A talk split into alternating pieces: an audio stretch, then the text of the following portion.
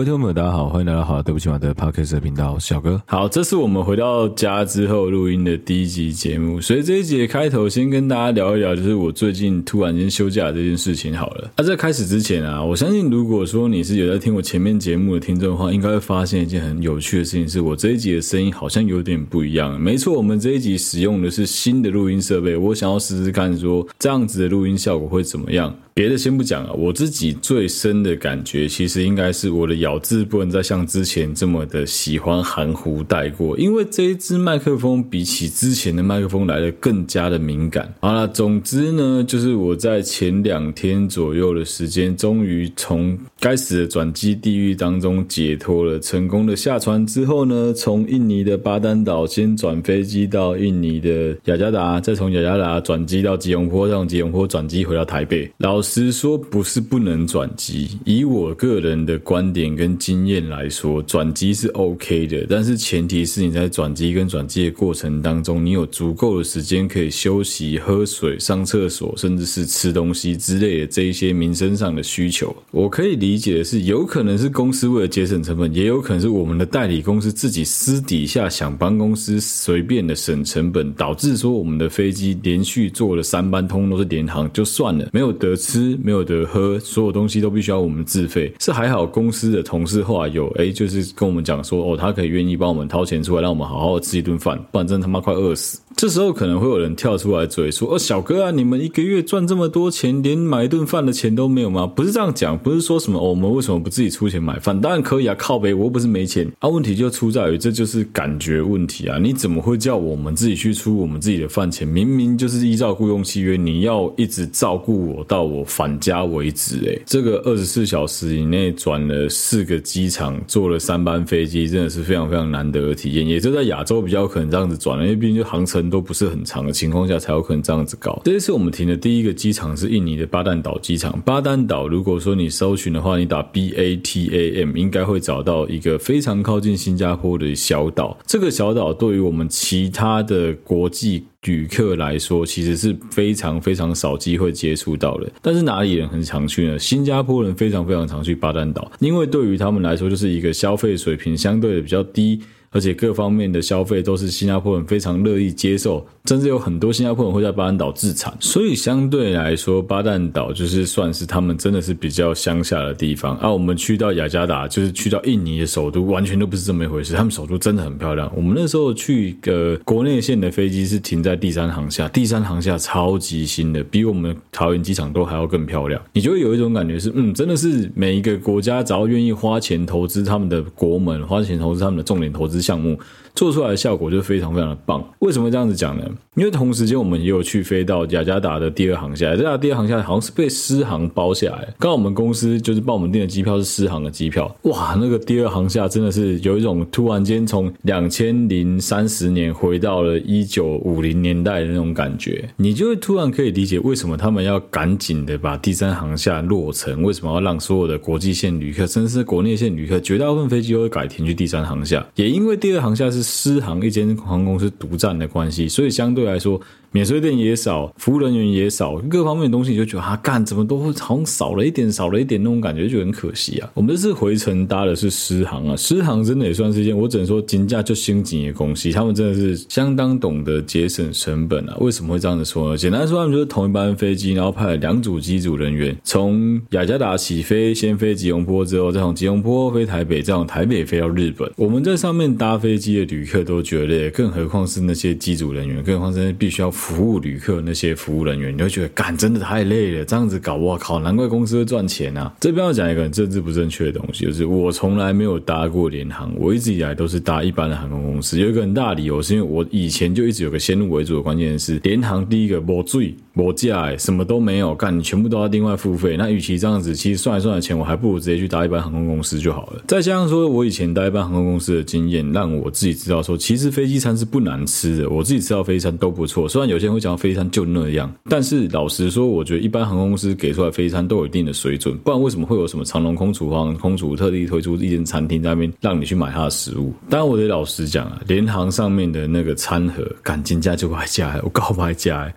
我不知道，我觉得有可能是因为他们的服务本来就不认为这个是他们公司服务的一个重点项目之一，所以说他们的餐点提供就是有就好了。所以我会有一种，嗯，我真的还宁可我就干脆去买泡面算。他们的饭盒，我记得一个是二十块马币吧，二十块马币合台币一百四，老实说也不贵，真的是蛮便宜的。那好啦，如果说是一百四十块这个价格的话，台币一百四十块这个价格的话，好像蛮合理。你就只花一百四十块买一个餐盒，你是想想吃的多好？来说说我这一次在印尼的一些所见所闻。好了，先讲哦，我先跟那个听众先预告一下，我现在是疯狂的在录音的状态，我可能会一口气录个两到三集的存档，是为了我三月初的时候要再飞一次印尼，我要带我老婆去过我们的结婚纪念日跟蜜月，补一个蜜月给她，我们要去巴厘岛玩，总共玩十天的时间。我刚刚看了一下行事历，这一集上片的时候，应该这我人刚好正在巴厘岛的最后几天。不过我得先说，这那个时间点，我所有的社群全部会交给 Sean 跟 Mike 他们去做管理，我应该会专心好好的来度我的这个假。虽然每次我都这样讲啊，但是即使我开启我的 Holiday Mode，我的 Vacation Mode，我仍然都还是会忍不住去稍微滑一下 IG 去看一下，说观众到底私讯了我们什么，听众到底跟我们讲了什么，我都还是会看的啊。跟大家简单分享一下印尼这个国家好了，印尼啊，其实就是简单来讲，它算是一个非常非常经典的万岛之国，人口主要信奉的是伊斯兰教，但是我之后要去的巴厘岛主要信奉的是印度教跟佛教。印尼、马来西亚、新加坡，其实他们的文化脉络是非常接近，他们都是属于比较偏向于马来人的这个种族，所以说他们在很多方面饮食习惯啊、文化啊，甚至是语言上是有蛮多共通点的。比如说马来人讲的 Malay 跟印尼人他们在讲的所谓他们的本土语言 Bahasa，事实上有很多的单字是共用的，就很像是什么西班牙文、葡萄牙文、意大利文、法文，他们共同来自的词根都是拉丁文，其实道理有点像。所以你在印尼也可以直接跟他们打招呼说阿巴卡巴，其实跟马来是一样的意思，吃饭也一样是马干，有很多单字也都是共用的。另外一个讲到回教国家，讲到伊斯兰教国家，就不得不提到的一个点，就是我这一次观察才发现的一件事情。就第一个是我一到巴兰岛的时候，就发现说，哎，路边好多流浪猫哦，而且是猫猫们，就是到处都有。我就想，哎，奇怪，这个国家怎么这么多流浪猫啊？啊，怎么都没看到狗？这也算是我们台湾人很自然的一个反应嘛，因为毕竟对我们来说，路上最多的除了摩托车以外，就是流浪狗啊。但是我去到那边的时候，发现，哎，完全没有。之后再仔细回想一下，我去马来西亚的时候，好像路上也几乎没有看到流浪狗，有尤其是越越靠近穆斯林区，越靠近马来人，就是穆斯林多的地方，他们的流浪狗数量是超级无敌少的。印尼更不用讲，后来才知道一件事情，因为我去查了一下才知道，哦，原来回教徒跟我们中国的佛教是一样的道理。佛教以前也不是吃素嘛，也是因为后来几个武宗搞鬼之后才开始吃素了嘛。三武毁佛之后，突然间其中一个皇帝就讲说啊，我开始吃素，通通给我吃素，就是因为这样子，大家才开始吃素嘛。不然其实小乘佛教也没在吃素啊，是我们大乘佛教才有在吃素的这个习惯，就是被中国影响的佛教才有在吃素啊，一样的道理。你如果去问伊斯兰教徒说，为什么他们大部分的伊斯兰教徒都没有在养狗，或者说他们就不喜欢狗。有很大原因是因为他们可能跟你讲说，哦，对于我们伊斯兰教，尤其是阿拉伯人来说，他们认为狗是不洁的一种存在。去爬文之后，你就会发现最有趣的是一开始之所以他们会觉得狗是不洁的存在，是因为狂犬病的关系。他们就发现说，这一些陪着人类一起畜牧、一起狩猎的动物，会因为一种奇怪的疾病之后，就突然间发狂开始咬人，甚至会导致人类被咬了之后开始出现一些狂犬病有的那些症状，譬如说发高烧啊、高烧不退啊、呕吐啊之类的这种症状。他们就认定上觉得说，就是狗是恶魔带来的不洁的象征。也因为这样子的关系，对于很多保守派。的伊斯兰教徒来说，他们是没有在养狗的，所以他们也不会去喜欢其他人去养狗，甚至是路上他们也不会希望看到狗。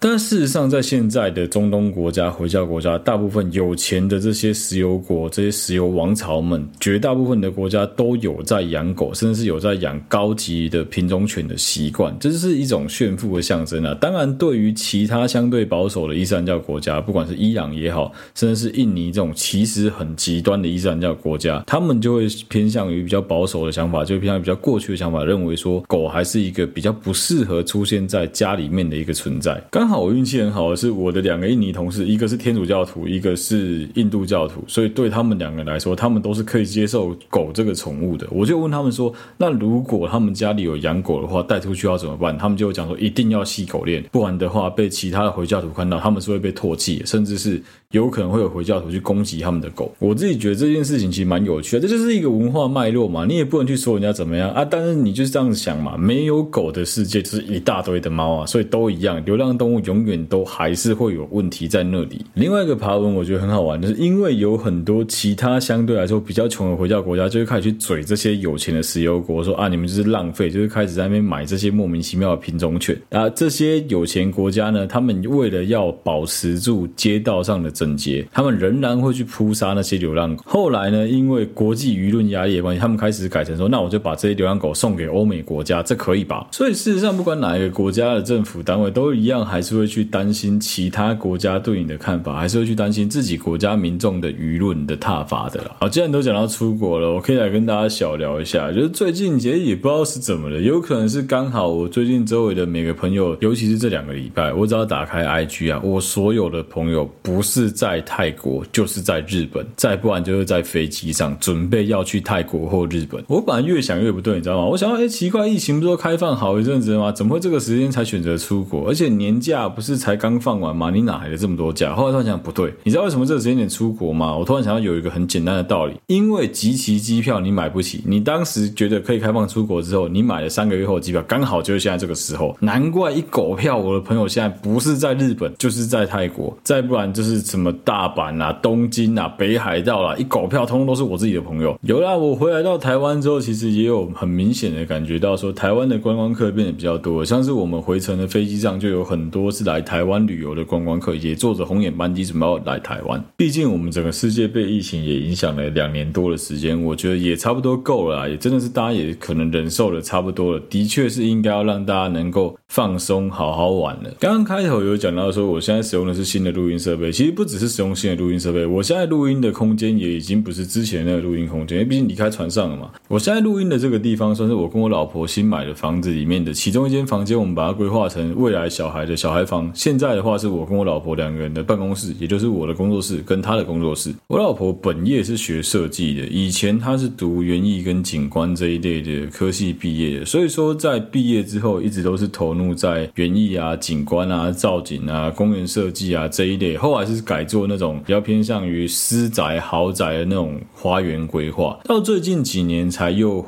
转行开始做新的一个挑战，就是室内设计的工作。因为这样子的关系，其实我觉得他蛮多机会可以去接触到，不管是工班啊、资源啊各方面的东西。我就觉得说，嗯，如果是这样子的话，那反正我们都要买房子嘛，那就干脆把整个房子的设计各方面全部都交给他一个人全权负责。也因为这样子的关系，我觉得很好玩的地方，我常常跟我自己的朋友开玩笑是，我买这个房子有点像是我买了一张空白的画布给这个画家，让他去发挥他自己的作品。因为老实说啊，相对于一般人啊，我的工作的关系导致说我必须要能够快速的适应各式各样的环境，所以我这个人真的是，即使你给我一个纸板、一个煎毯子，我照样都可以睡着。换句话说，就是除了维持人类基本的生理需求之外，我对于生活美学上的追求基本上就是零。我如果要追求这些东西，我很有可能都是网络上去 copy 别人东西之后来做成自己的样子。所以这一点相对于我来说，我老婆就是一个比较会去追求生活品质跟生活美学的一个人。也因为这样子的关系，我是蛮放心把整个房子的设计交给他。果不其然，最后我这次回来，基本上房子已经完成大概八成左右了。我觉得有很多关于房子室内设计的东西，可能我不是这么懂，但之后我还是会花时间开箱我们家吧。有可能会做一支 YouTube 影片上传到网络上给大家分享。我们两个都不是出生在什么大富大贵人家，但是对于其他一般跟我们同年纪的人来说，我觉得自己已经算是蛮幸运的。他也是啊，就是家里面有给他一些 supporting，那我是可能自己家里面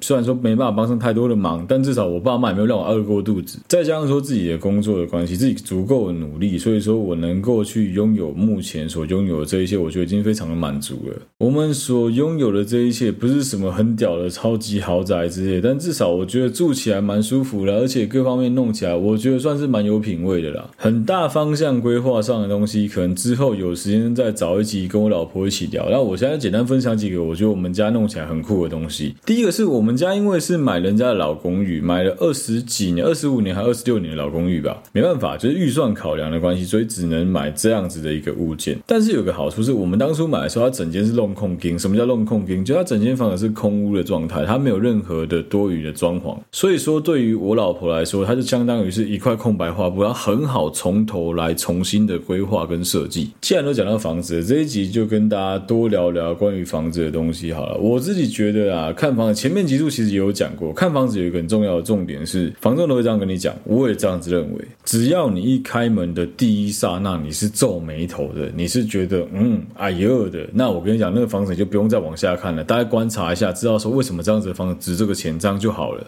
为什么会这样讲呢？其实老实说，买房这件事情蛮重视眼缘的，很重视你的第一眼看到你对它的印象是什么。如果说你在看到这个房子之后，你能够马上去思考说这个房子的配置，你想要怎么去跟动，你想要在这边摆个沙发，在那边买个高脚椅，在这边摆个吧台之类的。如果你已经可以联想到这边，那我觉得这个房子跟你就是有那个缘分在。尤其你要想哦，房子这个东西不像是其他的物件，有可能什么三年五年就能够换。一一般我们这个年纪的人买的房子，很有可能就是你这辈子唯一的一间房子。那是不是相对来说，与其你去屈就它，还不如你就好好的挑选一个真的真真正正适合你的一个物件才是比较好的。在你初步规划自己的房子的阶段啦，我觉得有一件事情一定是所有我们这些买房的新手们都一定要极力避免的事情。我跟我老婆也已经犯了这个错，还好我们只有犯一次而已。你可以花时间先去看那些你未来喜欢的家具软装风格家电都可以，你可以花时间先去看，但是你要记得一件事，不要直接急着买。我老婆跟我那时候去一间台中很大间的家具行，挑了一张很酷的原木的桌子，那桌子真的很漂亮，实木的，整个桌子看起来非常的好看。我们想要拿来当餐桌，但是其实在当初看到那个桌子的当下，我就有个感觉是，这桌子可能对于我们家的 size 来说有点太大了。可是我老婆真的很喜欢那一张桌子，所以最后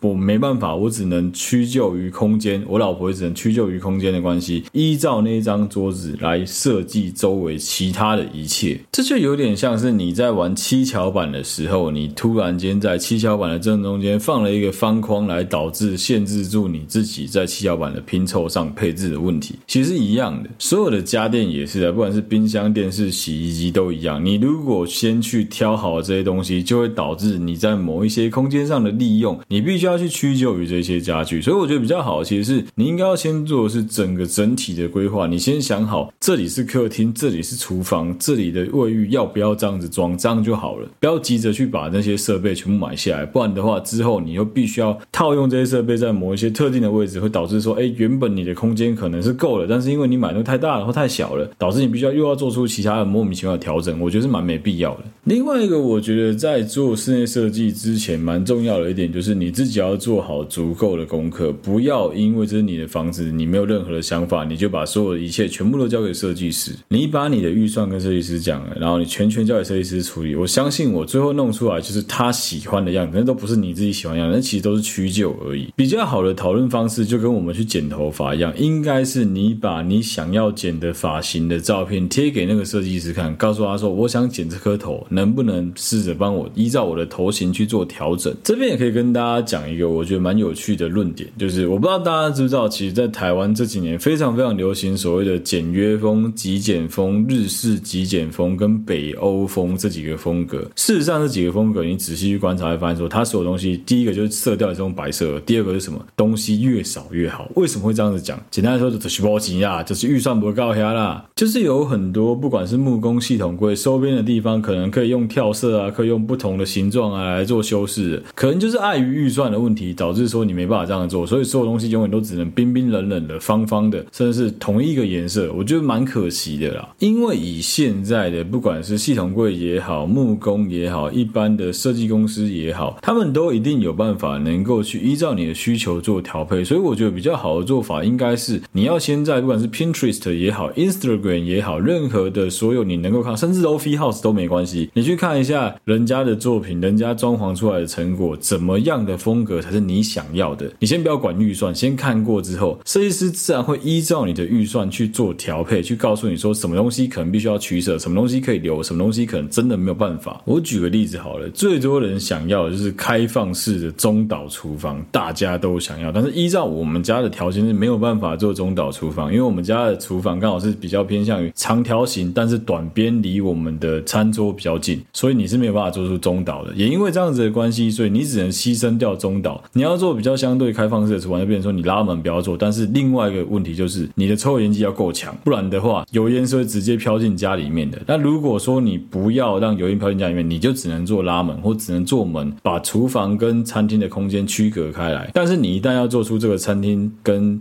厨房空间区隔的话，就会导致没有那个通透性，所以其实看起来空间就相对来说比较狭窄。另外一个就是家里面到底要不要有饭厅，要不要有单独的餐厅的这一个迷思。其实我个人人是属于我认为要有的那一派，但是我不觉得说所有人都有这样子的需求，因为其实以很多现代人来说，可能从我们的小时候，有很多人都是坐在客厅的茶几上面吃饭的，因为就是。客厅相当于就是饭厅，家里面这个空间嘛，也因为这样子的关系，就会有很多人就说没关系啊，我都已经有客厅了，我客厅只要够大，我的位置是足够让朋友都坐在这边吃饭，那其实有没有餐厅都无所谓。我觉得如果是这样子的话，那当然很好啊，因为你就等于是多了快要半间房间的空间可以做其他空间上的利用啊。另外一个在室内设计上面，我觉得蛮多人会有需求也会有问题的，就是你的卫浴究竟要不要有浴缸这个问题。其实我跟我老婆天人交战了非常非常的久，因为我人生当中第一间住的房子是有浴缸的，但我人生中住的第二间房子是没有浴缸的，直接直接就是做干湿分离的。我就觉得说，我其实蛮希望我自己如果买房子的话，我想要有浴缸，所以这是我自己蛮天人交战的一件事。因为我们其实现在这个房子的原始的。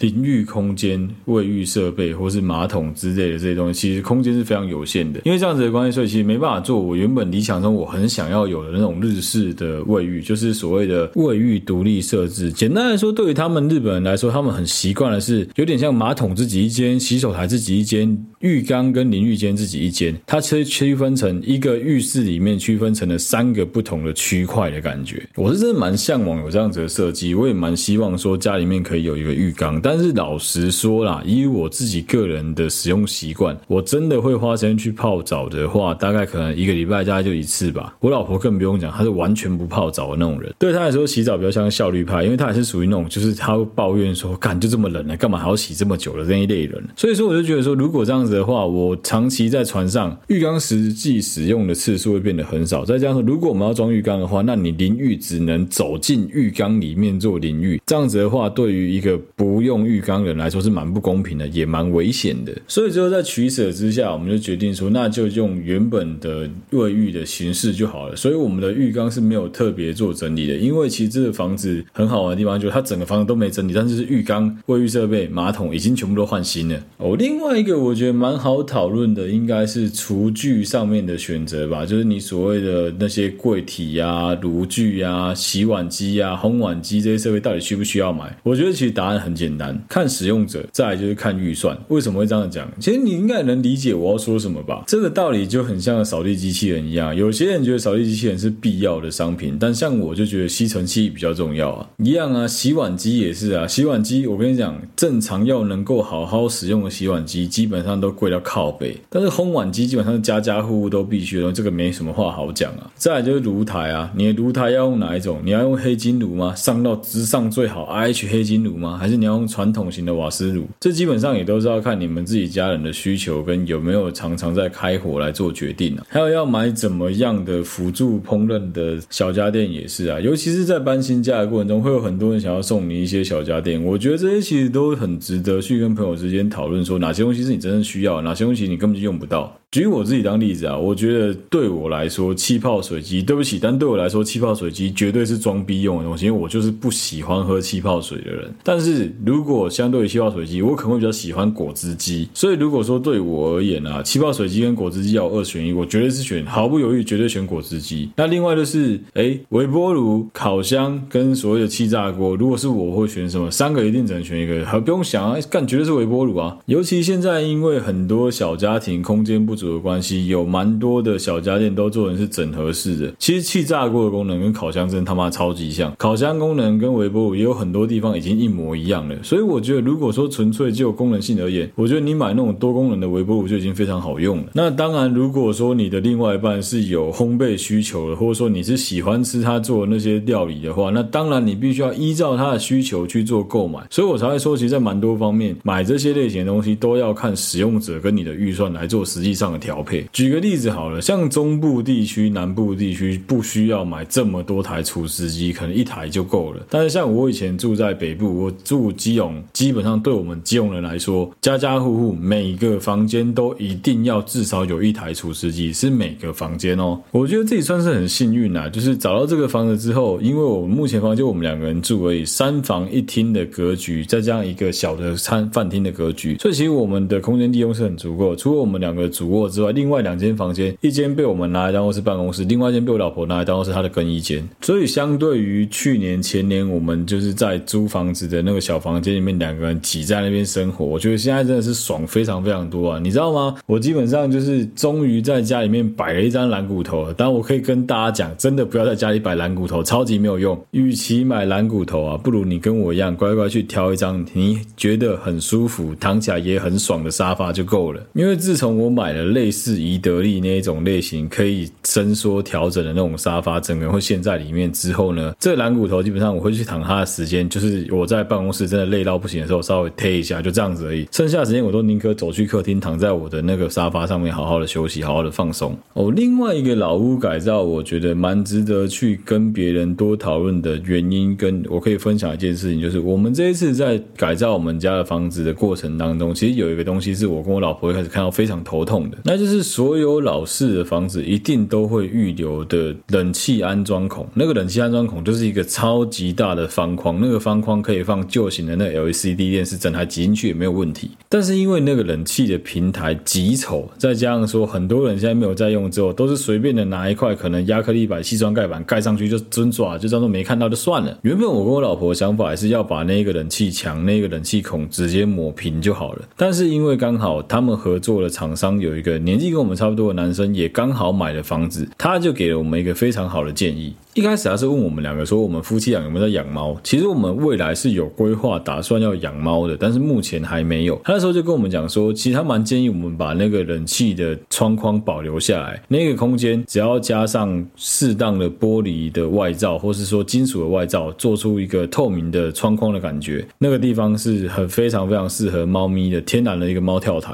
尤其那个空间又 比一般的窗户来的更高，所以其实人类是没办法直接的爬到那上面去的。对于猫咪来说，那就会是一个它的安全空间，它又可以看着外面，看着外面的风景，看外面的鸟，又不会被你打扰，所以其实对猫来说是非常适合的。所以其实一开始在回来看到那一个窗框之前，那个冷气框之前，我的想法就是那个就是要一定要养猫，所以我就一直很想要急着回来，赶快去领养两只猫。后来我看到这个窗框，看到这冷气框之后，我突然有了一个全新的想法，是不见得非得养猫不可。为什么呢？因为我们整个家它里面光是这一个这一种类型的冷气孔，至少有五个吧，四个还五个左右吧。这四个到五个冷气孔，我们几乎是全部都直接保留起来，有做对外的透明采光罩。没错，如果说你是稍微有一点点 sense 的听众，应该就会知道说可以拿来做什么。第一个，它可以拿来单纯的做采光使用，因为它就相当于是一个没办法对外开窗的一个窗户。那个空间以前是摆冷气的，所以你也不会想到说要让它空在那边，让光跟风可以透进来。但现在呢，因为我们把它做成是透明框的关系，所以光可以直接从那边就直接往室内洒进来，这是第一个很棒的点。第二个点是什么呢？因为光线洒了进来的关系，所以你就可以在上面养什么？养一些简单的植物。养一些不会把室内搞得乱七八糟的植物。我觉得以我们现代人来说啊，住在自己的房子里面啊，最重要的什么？就是生活品质。最重要就是什么？生活美学嘛。生活美学换一个我自己的方式讲，就是什么？就是比谁的逼度比较高嘛，比谁装逼的能力比较强嘛。如果你可以把这个别人觉得很装逼的东西融入到你的自己真真正正的生活里面去的话，那你觉得还有什么好逼的吗？其实就没有了，那就是你自己生活的一部分了。别人觉得这个好像很厉害，好像很屌，但对你来说，那就是你生生活的一部分。我觉得这是蛮难得的一个机会，去展现出你跟别人不一样的一面。其实现在这样子，房子大概接近八成完工，我就已经看到了很多我蛮理想中房子应该要有的样子。这点真的是蛮感谢我老婆，她算是一个非常好的设计师啊，就是很有耐心的愿意去跟我们讨论说我的需求是什么。啊，毕竟我们两个人是我的收入相对高他一些些，所以说在蛮多东西的花费上是我得多出一点，他当然会多先问过这个出比较多钱的意见嘛。也刚好因为这样子的关系，我觉得我们两个在讨论上面、沟通上面是完全没有什么障碍。我觉得这点真的蛮棒的啊。其实那天我记得我开车下来台中，回到家里面的时候，我有个感觉是我老婆非常的紧张，因为她就是有一副她要面对业主终于来房子看了的感觉。这个业主在国外鬼混了六个多月都没有回来台湾，终于回来台湾，第一件事就看到房子必须要好。我老婆开始非常认真的跟我介绍整个房子目前的状况跟哪些东西，她的想法之类的。我觉得她超紧张的，但我看了觉得很好笑，就是啊，我不是你老公吗？你在紧张什么？当然，我觉得很棒的一点是，对我来说，我比较少有机会的跟我看到我老婆在工作上面的那一面。我当然还是有载她去工地啊，载她去之前园艺景观是我有带她去过，但是我很少跟在她旁边看着她工作。再加上说，她之前做的那些景观啊，很多东西都是别人家的东西，譬如说别人家的屋顶、别人家的花园、别人家的阳台，我怎么可能会她带着我说，哎，我带你去看我的作品？这太奇怪了吧？所以严格说起来，我们家可能算是我老婆从事室内设计以来第一个能够正式带着我看的，他从无到有开始设计的整个作品，这是第一个。所以其实你可以很明显的感觉到，我老婆以前看我那个眼光，就很像说，我看她就觉得她其实是，虽然她自己可能没感觉，但我可以感觉出来，她是充满自信的在告诉我说，嗯，我觉得我做的其实还不错，你可以看一下，或者说你觉得我做的有什么问题，你也可以提出来跟我讨论。我觉得这是一个身为设计师的一个专业跟一个骄傲跟一个自信在那边，我觉得蛮棒的。我自己对于一个房子、一个家的要求，其实相对于很多人来说，真的是比较低的。但是因为刚好我老婆是一个对于很多方面都相当有坚持的一个人，所以每次在我觉得随便的时候，她总是能够提出一些事实上相当有建设性，也对于整个房子的规划比较有帮助的意见。我觉得这方面我是真的蛮感谢她的。那也当然这是相辅相成的啊，就对他来说，这也是一个很好的成长的机会啊。因为毕竟自己的房子，所以你得要付出更加的努力去做出最好的设计。因为毕竟别人以后来看你的房子的时候，就可能就想说：“哦，这是你自己设计的哦”之类的这种话。我相信他也承受了蛮大的压力的。我觉得真的是蛮厉害，因为毕竟老实说，你做身为一个设计师，又是一个初出茅庐的室内设计师，你要好好的去从无到有来规划自己的房子，我觉得相信压力也是不小啦。其实我自己觉得啊，在买房子啊，装修啊，这方面啊，有一个很重要的点是，很多人他可能觉得说，我准备了，假设啊，假设你准备一千万的预算要买房子好了，我自己也是这样子的人，所以我觉得这是一个过来人的经验，可以跟大家分享。大家都会觉得说，哦，我拿一千万出来买房子，我就是要拿整整一千万买下这一个房子。可其实你没有考虑到的是，这房子有可能要重新装潢，这房子可能没有家电，这房子可能没有家具，这些都要额外的花钱。可能会有人讲说，哎呀，小哥，那是你太傻了呀，怎么会有人没有先算到这些东西？你我跟你讲，绝大部分的年轻人，你光是好不容易做足准备要把那房子买下去，你绝对会忘记要考虑到说那个家具家电的问题。太多人都这个问题了。不相信吗？你问问看你自己周围的那些室内设计师朋友就知道，有多少人买了房子之后，开始跟室内设计师讲说啊，我预算真的很紧啊，拜托你帮我预算抓紧一点，我这个东西可能整个房子弄下来两层楼，我只有一百万的预算。为什么这几年会越来越流行？我们刚刚前面讲到的极简风、简约风，甚至是工业风这些风格，其实有蛮多原因，都是一开始很多人的确他可能是真的很喜欢这个风格，所以他这样子做，但是到后来其实已经泛滥到有蛮多。的业主是因为他真的没得选，你是真的连改个木纹、改个瓷砖的预算，你都会发现说哇，真的不行，这个如果加下去真的太紧了，那我就能够减就减，能够省就省。我是觉得如果是这样子的话，在风格上来说会很可惜啊。另外一个我讲到风格，我就很想要聊一个东西，就是 IKEA 的家具到底有没有比较便宜这个问题。老实说，我可以很负责任的跟大家讲，我已经挑过这么多的家具，看过这么多的家饰，IKEA 的东西真的不便宜。找个七年八年，IKEA 的家具在台湾是相当有竞争力的，因为毕竟它就是自己组合就好了，省掉的是那个工钱。但事实上，现在有很多 IKEA 设计出来的家具，外面的系统柜厂商、木工都可以做得到一模一样的东西，甚至价格比 IKEA 的说不定低大概四成到三成左右都有。我自己觉得去 IKEA 最大的好处是什么？去 IKEA 最大的好处是你去感受一下人家是怎么。去布置他的房子，人家是怎么去配置他的房子。如果你今天是要走一个呃，你就是预算很充足的情况下，那当然就是各处都可以去比较，各处都可以去看。但如果说你今天预算真的很吃紧的话，我会认真的建议你在 IKEA 看过那些东西之后，可能可以花点时间去拍卖，去淘宝上面找找看。甚至如果说你是可以接受二手的家具的话，其实台湾有非常非常多二手家具的社团，你都可以去看一下。因为有蛮多人在租完房子之后，那些家具真的带不走的关系，他必须要快速的脱手。快速脱手就是什么？可能原本一张 IKEA 桌子要卖两千八到两千九，加那几只桌脚加起来可能要三千五百块。但是因为他要脱手的关系，他可能必须要贱价卖，三百五百可能就卖掉了。所以其实如果你愿意多花点时间的话，是很容易能够在现在很多的网络社团上面找到便宜的家具跟好用的家具，甚至是其实用可能就两个月、三个月、六个月、一年而已的那种很便宜的二手家具，我觉得都可以去考虑看看啊。另外，我觉得买家具系统柜这些东西很重要的一个观念是要多比价，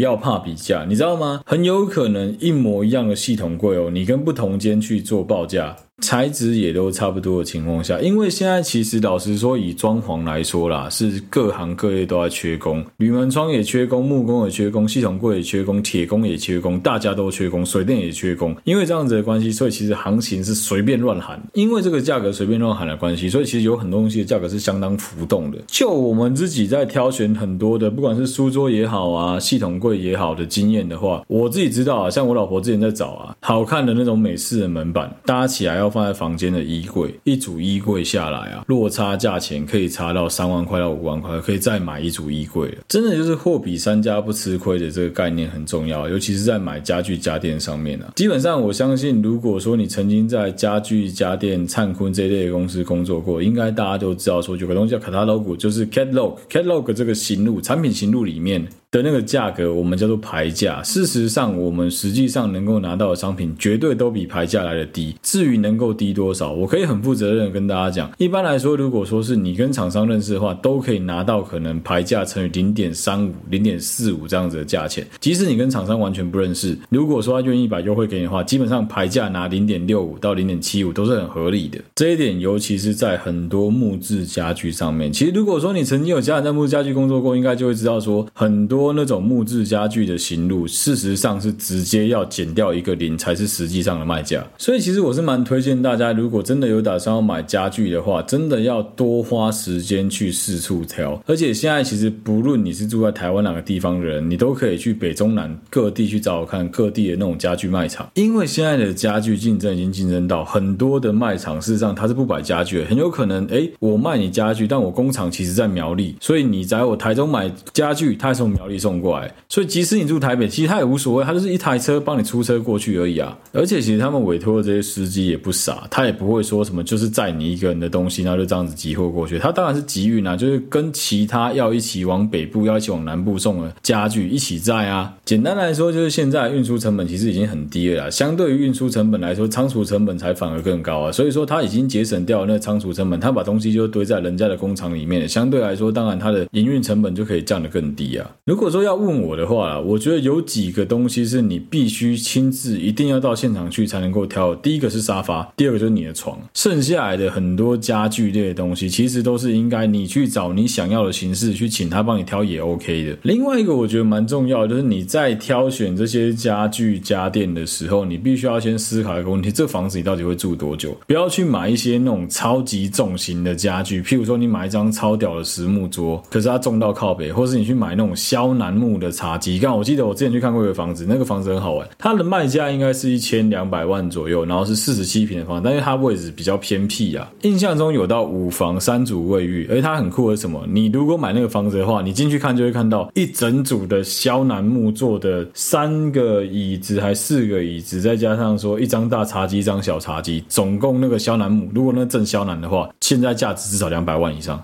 但是因为那个是屋主的老一辈，他的长辈们当初留下来的家具，再加上说他们现在住的房子比较小的关系，他那个他带不走了，所以他也没办法，他就直接想要留给下一任的屋主。我想说，干一样的道理啊。其实我们现在有买了很多家具，是如果好带走就算了，但如果不好带走的话，你要先思考一下说，说你是不是真的应该要买一个可以摆了五十年的家具，结果导致最后你带不走，只能放在这里，干超级浪费了吧？另外一个我觉得蛮重要的观念，我相信大家其实都知道，但很多人会不知道该从何着手起，就是有多少钱做多少考试的这一件事情。你要开始学会去列出一个最简单的取舍，就是哪些东西是想要，哪些东西是需要。我举个最简单的例子好了，相对于气泡水机来说，热水壶绝对就是需要，气泡水机就相对来说会变成是想要。那对于我们这种住在偏向社区型的人来说，我每天都可以下来倒垃圾、倒喷的人来说，厨余机绝对就是想要，绝对不是需要。扫地机器人也是啊，对于我跟我老婆都是那种看到垃圾就赶快想把它捡起来，赶快想把它扫起来的人来说，扫地机器人就会变得很鸡肋。你去买扫地机器人，你回来仍然要去帮扫地机器人把它肚子里面那些垃圾倒掉。那与其这样子，你干嘛不用吸尘器随便吸一吸就好，不是一样的意思吗？哦，既然提到了这个想要跟需要，其实可以有一个观念呢，就有些东西如果你是现在不需要，但以后有可能会用到的话，那千万要记得在当初设计的时候要先预留住未来有可能会增加这些设备的插座、线孔，甚至是它的空间，一定要记得留出来。比如说说啦，如果说你们未来是想要在房间里面看电视，你主卧是有放电视的需求的话，你当然要在你的床面对的那一面墙要摆好一个插座，甚至要准备好第四台的线，或者准备好网路线的接合。你对于每一间房间的空间配备跟配置，如果说完全没有想法的话，那你也至少要告诉设计师说你的使用需求是什么，你会想在这个空间做哪些事情。因为如果你不去做出这一些配置，不去提出这一些需求的话，很有可能别人也不知道你要的是什么啊。你这间房间可能目前的作用大概就是当仓库而已，但以后说不定会变小孩房啊，以后说不定会变成是你的娱乐空间啊，你就必须要留出网路线，必须要留出那些插头插座的位置。所以我觉得回过头啊，一样啦，就是基本上不管你是自己设计或请设计师设计，最重要一点都还是沟通啦。你要跟居住在这边的所有人做沟通，让他们知道说，诶。我这样子做的原因是什么？为什么我们要这样子做？还有就是你们有没有什么需求想要提出来的？大家做讨论。我老婆在做整间房子的配置跟规划，唯一有改，可能大改的次数没超过两次吧。我觉得有一个很大原因就是我们已经都基本上预想好要怎么去做配置，剩下的改动其实是很有限的。那另外一个比较可惜的是，看刚好最近真的是蛮缺工的啊，所以说确实是所有类似做装潢装修的进度都延。荡的非常的厉害，不过我觉得这种时候你真的只能转个念，觉得就是好事多磨了，反正就一个阶段一个阶段来把所有事情完成嘛。像我们现在即使说最后系统柜都进来之后，我也还有一个阳台要弄，所以我可能这两天也会花点时间当做是运动，把阳台外面该漆的地方漆一漆。有些钱是可以省下来的啦，既然可以省下来自己弄的地方，我觉得偶尔还是 DIY 一下，对于自己也没有什么坏处啊。我讲这个 DIY 卖个循环好，就 Do it by yourself，卖个乱啦。这一集分享的比较偏向于是房子的装修啊，还有室内配置字啊，各方面的部分。下之后有机会，不是下一集啊，之后有机会应该会再讨论一下我们买了家电之后的一些感想跟心得。因为我跟我老婆其实还没有开始认真的挑家电，我们就只是去看过而已。我觉得我跟我老婆在这方面算是比较有共识啊，就我们都不愿意花太多钱在家电上面。简单说就是我们属于比较务实派，就是电视哦，有电视就好了，冰箱有冰箱就好，我们不会追求说什么一定要哪个牌子多好，智慧冰箱、智慧电视，我们觉得还好，可以用就好。好，今天这一集的节目就到这边了，希望大家会喜欢啦。这是第一次用这支新的麦克风做录音啊，结合之后可能会接交替着用吧，我也不是很确定。好，总之谢谢大家收听好对不起啊 Podcast 频道，我是小哥。如果你喜欢我们节目的话，欢迎到我们的 Facebook 粉丝团或 Instagram 粉丝团上面按赞、留言、追踪，有任何消息都在上面发布。不论你使用的是任何一个 Podcast 平台，都欢迎在上面帮我们五星按赞、留言或分享给周围所有的朋友。现在好对不起啊跟睡了仍然在同步的征稿，如果你有任何最新的图文字档，都欢迎你分享给我们，私讯到我们的粉丝专业小盒子，不论是工作会员或是我看到。都会做回复。再次谢谢大家收听好的全球 p o d c a 频道，我是小哥，我们下期再见啦，大家拜拜。